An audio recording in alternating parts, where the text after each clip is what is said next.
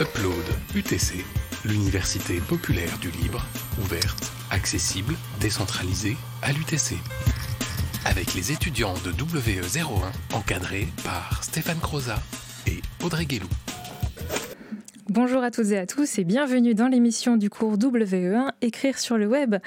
WE1, c'est un cours créé et animé à l'UTC par Stéphane Croza où l'on apprend euh, à la fois des connaissances théoriques sur le fonctionnement du web, on apprend aussi des connaissances pratiques nécessaires pour savoir mettre en ligne, pour héberger son propre site web.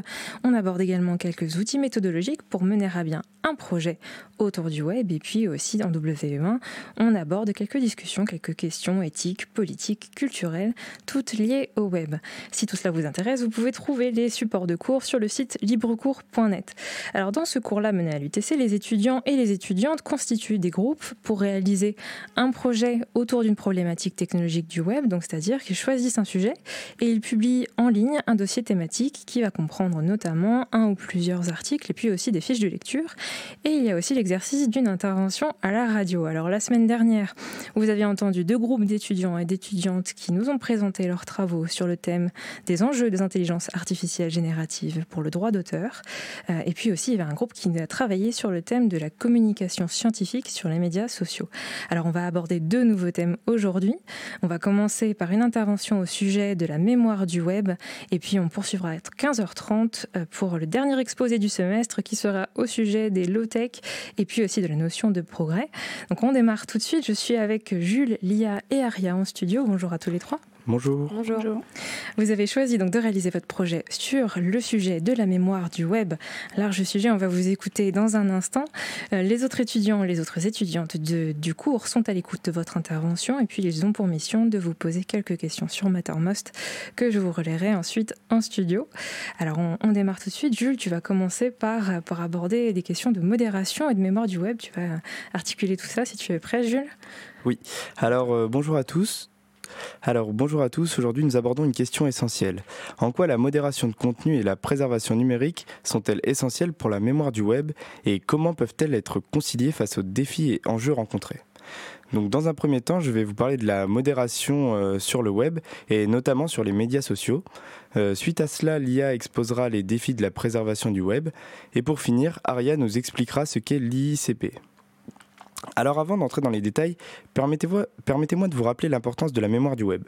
Elle représente la somme des informations et des connaissances accumulées au fil des années. Cette mémoire est une archive précieuse de notre histoire, de nos événements, de nos réalisations et même de nos erreurs. Elle est une ressource inestimable pour les chercheurs, les historiens et la société dans son ensemble. Cependant, aujourd'hui, selon Internet LiveStat, il y a actuellement plus de 1 milliard 93 millions de sites web en ligne. Il est donc impossible de sauvegarder l'entièreté de ce contenu. Il faudrait des machines surpuissantes et très énergivores. Il est donc nécessaire de sélectionner le contenu que l'on conserve. Maintenant, intéressons-nous à la modération de contenu.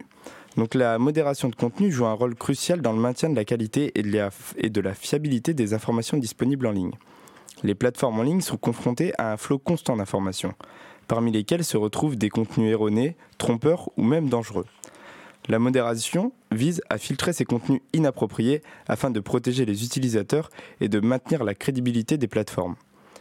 La plupart de la modération de contenu est relayée à des entreprises de sous-traitance localisées dans les pays où le salaire est plus bas. Sarah T. Roberts est allée sur place à Manille, aux Philippines, afin de se renseigner sur les pratiques des entreprises. Et d'après les témoignages, le travail est assez dur et beaucoup moins bien payé qu'aux États-Unis notamment. Et à présent, nous allons écouter une interview sur RTL de Morgan Tual, qui elle a fait de nombreuses recherches sur les modérateurs de Facebook euh, en Espagne.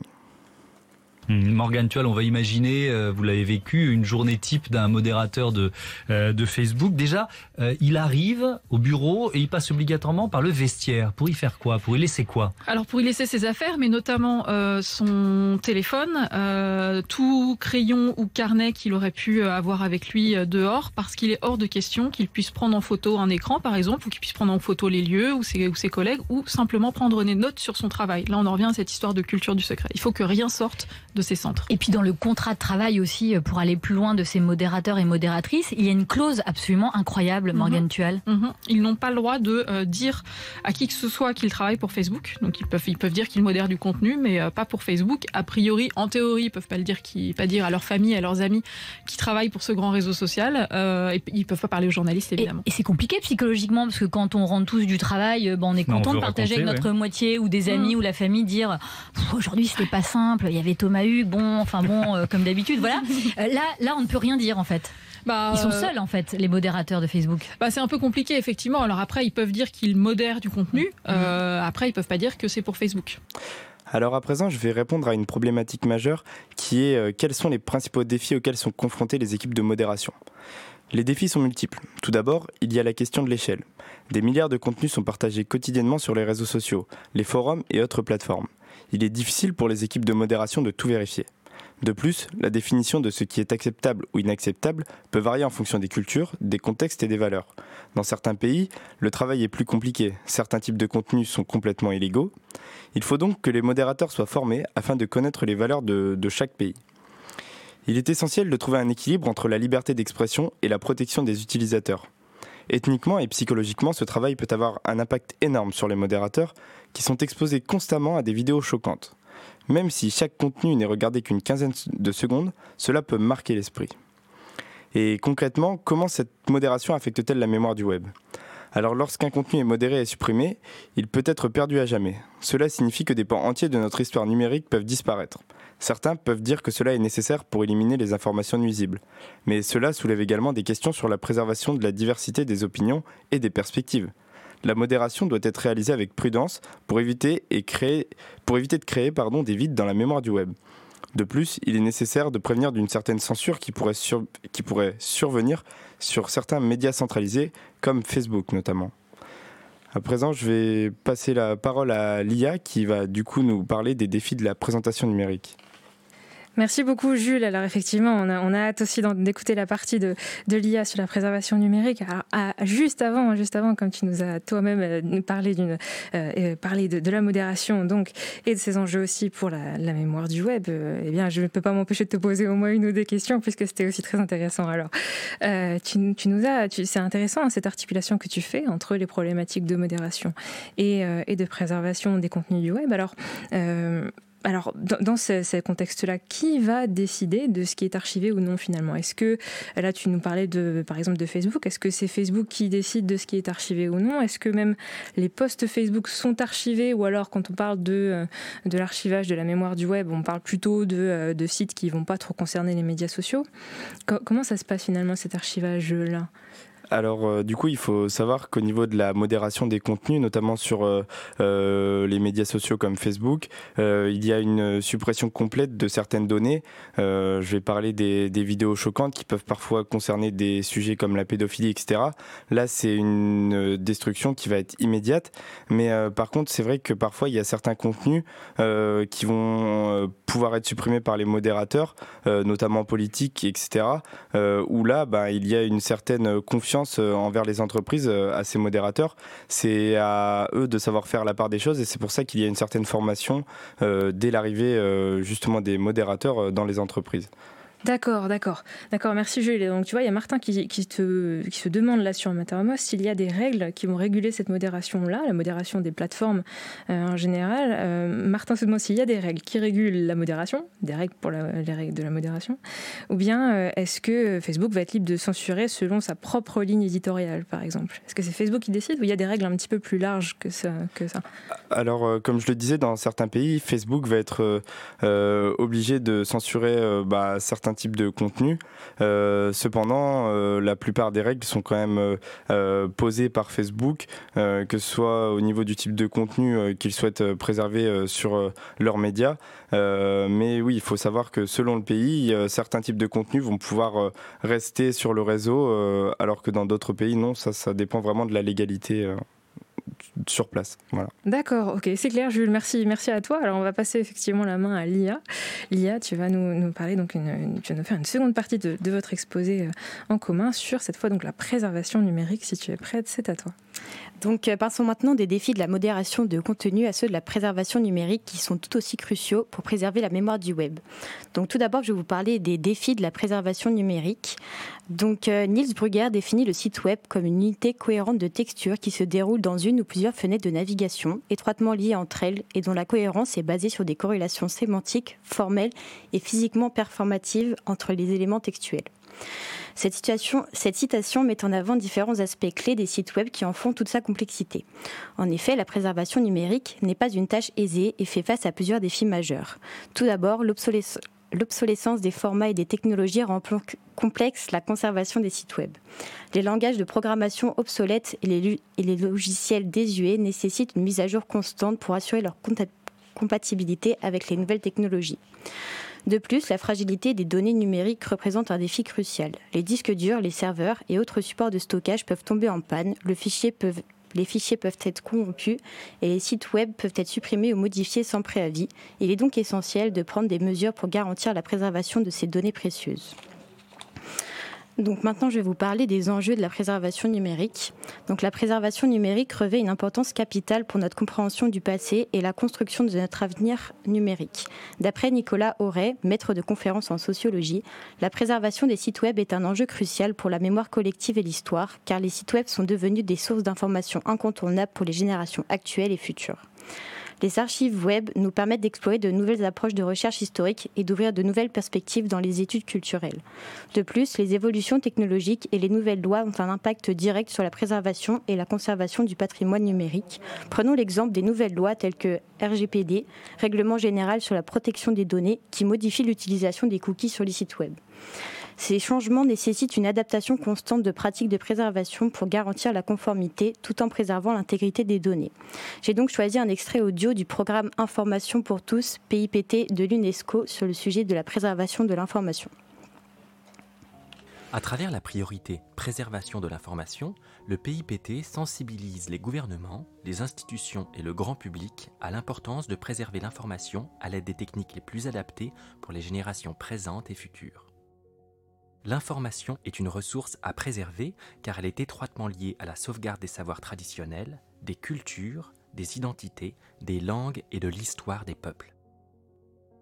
Dans un monde en constante évolution technologique, les institutions telles que les bibliothèques, les services d'archives et les musées doivent s'adapter à la production exponentielle des contenus numériques ou numérisés.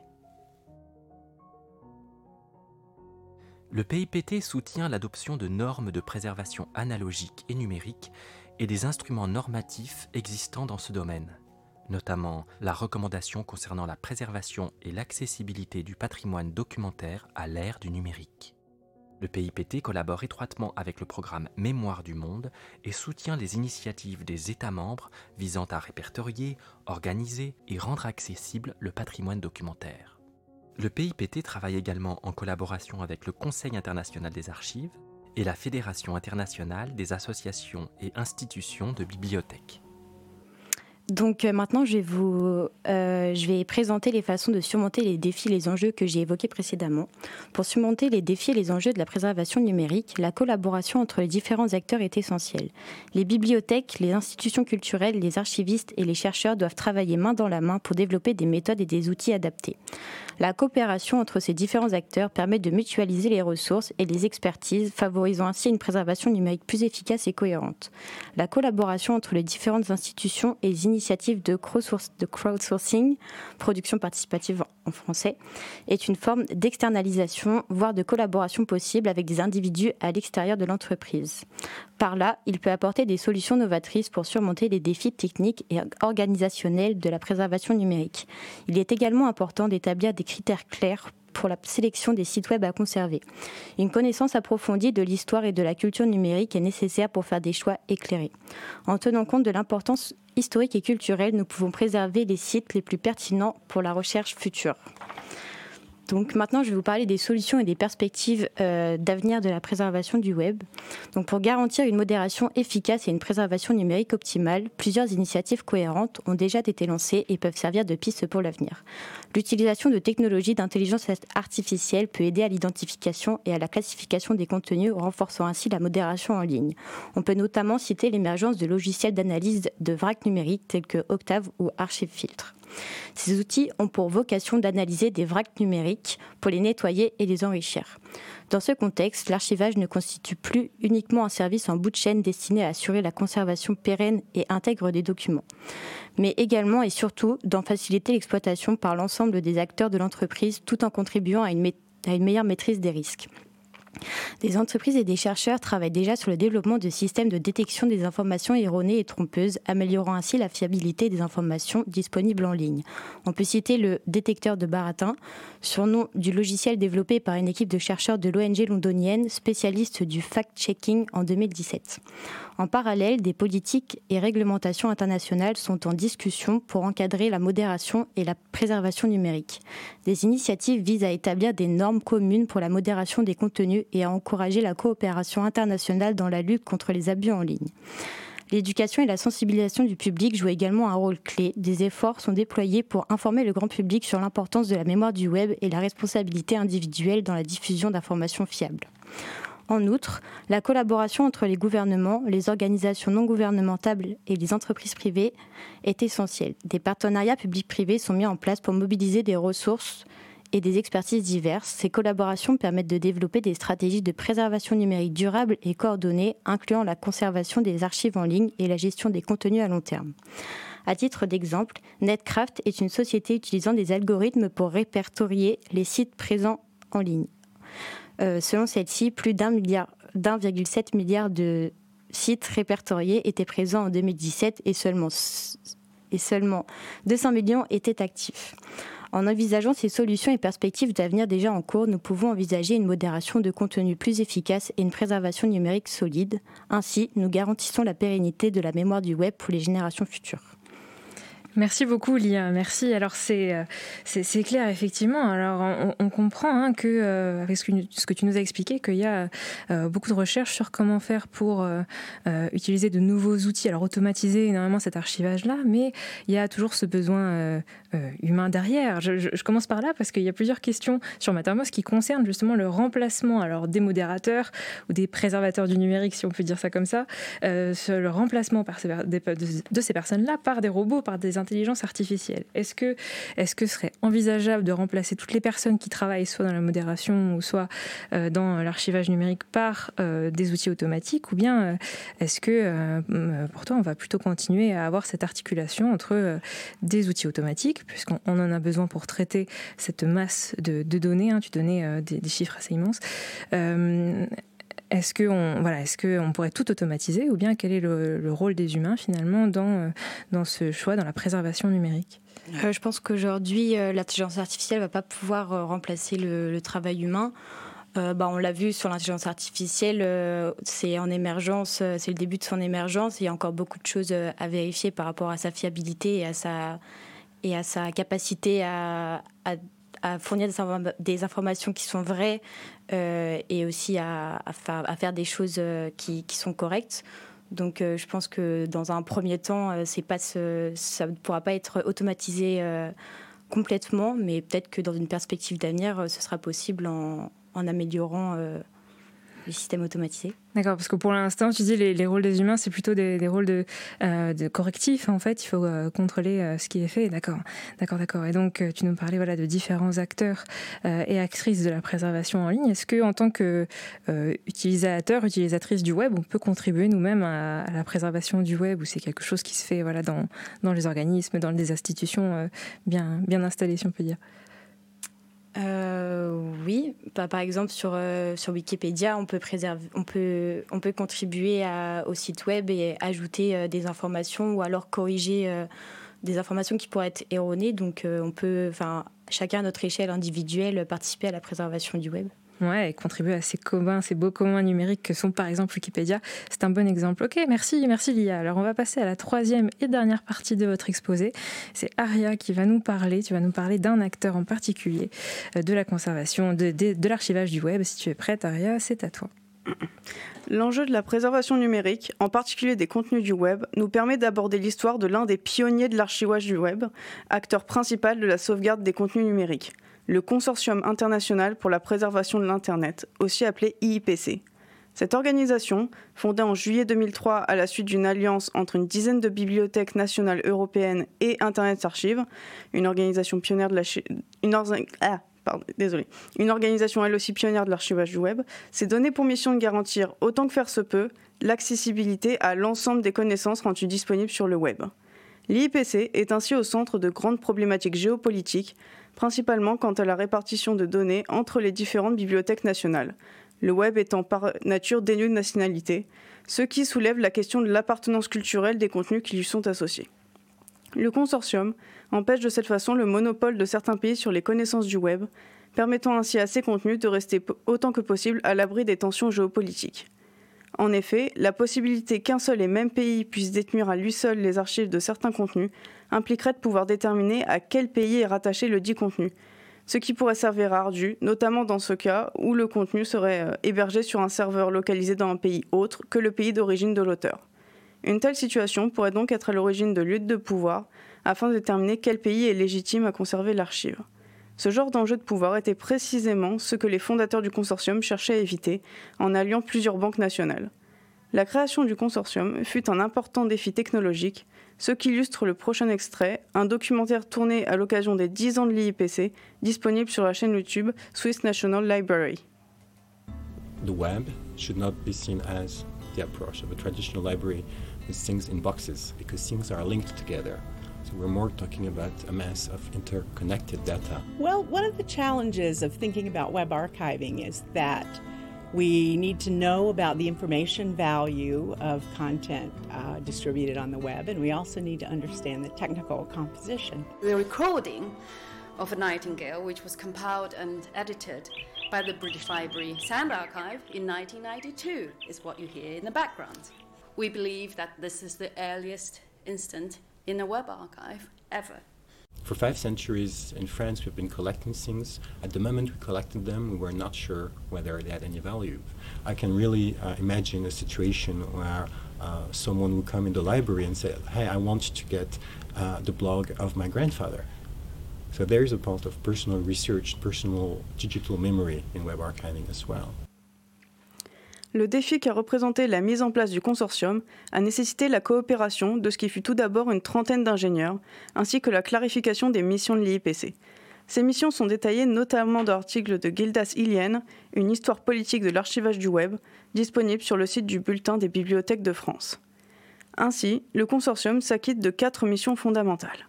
Assurer la mise en place et la maintenance d'un forum dans le cadre d'une mise en commun des connaissances au sujet de l'archivage du web, développer et promouvoir des normes officielles pour sauvegarder et assurer un accès à long terme au contenu de l'Internet, permettre et encourager le développement d'outils et de logiciels sous licence libre pour mener à bien cet archivage, et améliorer la sensibilisation aux questions liées à la préservation des contenus de l'Internet et aux initiatives associées, notamment par le biais de conférences, d'ateliers, de formations, de publications.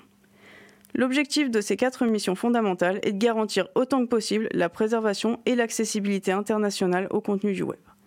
Pour, assurer la la prise en charge de chacune de ces missions, l'IPC répartit ses tâches parmi ses institutions membres. Ne disposant d'aucun salarié permanent, le consortium dépend du volontariat, se représentant par des équipes mobilisées par les organisations membres.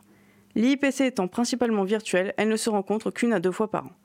Le comité de pilotage définit la stratégie du consortium, notamment budgétaire, tout en assurant la coordination administrative et financière.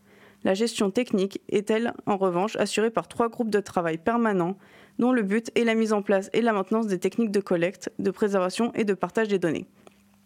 Ainsi, la protection de la mémoire du web était à l'origine notamment au centre d'enjeux politiques et culturels.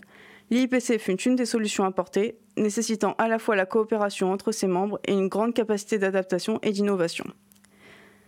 Pour conclure, la modération de contenu et la préservation numérique jouent un rôle essentiel dans la mémoire du web, qui représente une archive précieuse de notre histoire et de nos connaissances en permettant de maintenir la qualité et la fiabilité des informations en ligne. La préservation numérique fait face à de nombreux défis surmontables grâce à la collaboration entre les acteurs clés tels que les bibliothèques, les institutions culturelles et les chercheurs. Dans cet effort de préservation, le Consortium international pour la préservation de l'Internet joue un rôle central en développant des normes et des outils, en encourageant la coopération internationale et en assurant l'accessibilité des contenus web. En fin de compte, concilier la modération de contenu et la préservation numérique est crucial pour préserver la mémoire du web. Restez connectés et conscients de l'importance de la mémoire du web, car elle est le reflet de notre histoire collective et de notre héritage culturel pour les générations futures. Merci beaucoup Aria. Alors tu nous as permis de comprendre effectivement comment euh, fonctionnait, quel était le rôle aussi d'un des acteurs clés, donc l'IIPC, un des acteurs clés de l'archivage du web. Euh, et, donc tu, as évoqué le fait que c'était l'association euh, entre plusieurs organisations et notamment aussi l'Internet Archive. Est-ce que tu souhaites nous dire quelques mots sur cet organisme-là, puisque c'est vrai que c'est peut-être celui auquel on, pense quand on est déjà un petit peu familier de voilà de l'archivage du web, de comment le web fonctionne. L'Internet Archive a notamment réalisé un outil que certaines personnes utilisent un petit peu pour s'amuser ou pour des choses sérieuses. Est-ce que tu vois ce à quoi je fais référence Est-ce que tu veux nous parler peut-être de la Wayback Machine, euh, cet outil qui nous permet de revenir un petit peu dans, l'historique euh, du, web? Parce que voilà, est-ce que euh, l'IPC et Internet Archive font la même chose finalement ou pas trop? Parce que j'ai l'impression que de ce que tu as présenté, l'IPC n'archive pas lui-même, ce consortium n'archive pas lui-même les sites, c'est ça? Alors en réalité, Internet Archive est une institution encore plus euh, antérieure à l'IPC. Euh, et, effectivement, la, Wayback Machine permet de retrouver des sauvegardes d'anciens, euh, sites, en cas des sauvegardes anciennes de sites, qu'ils soient actuels ou, déjà supprimés. Mais, mais l'IPC permet aux, bibliothèques nationales de se coordonner pour permettre de sauvegarder des contenus, principalement euh, par exemple des articles scientifiques, de la littérature, etc. ce qui était autrefois euh, sauvegardé dans la bibliothèque sous version papier.